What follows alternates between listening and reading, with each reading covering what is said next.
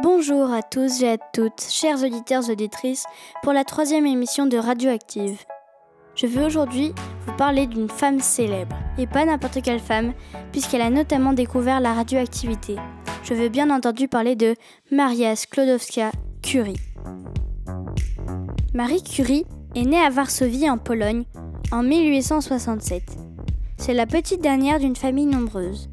Son père est professeur de sciences physiques et de mathématiques et sa mère est institutrice. À l'école, Marie est bonne élève et elle est première partout.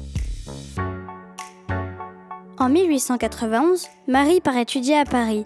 Sur les 1800 élèves de la faculté des sciences, il n'y a que 23 filles. Mais ce n'est pas ce qui va l'empêcher d'obtenir son diplôme de mathématiques et de sciences physiques. À une époque où on refusait aux femmes une éducation supérieure, Marie Curie a été une pionnière, car elle a pu accéder aux plus hautes fonctions universitaires et de la science. Elle a prouvé que les femmes avaient toute leur place dans le monde scientifique et dans la société. Et toute sa vie, elle avait lutté pour le respect de l'égalité entre les hommes et les femmes. En 1895, elle tombe amoureuse de Pierre Curie et ils se marient. Ensemble, ils auront deux filles, Irène et Ève. Avec son mari, elle est à l'origine de découvertes scientifiques majeures autour de la radioactivité et des rayons X.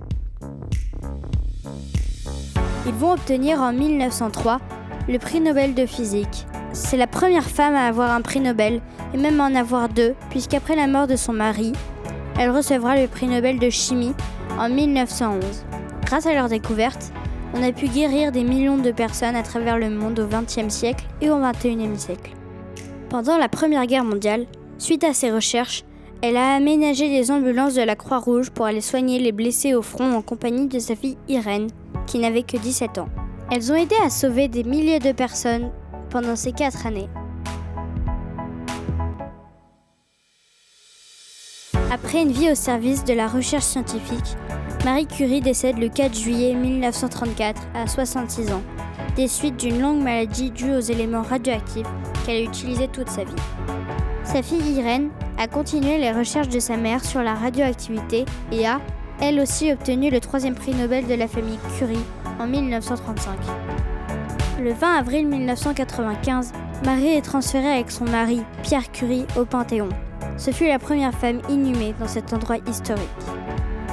Merci et à bientôt chers auditeurs et auditrices dans une nouvelle émission de Radioactive.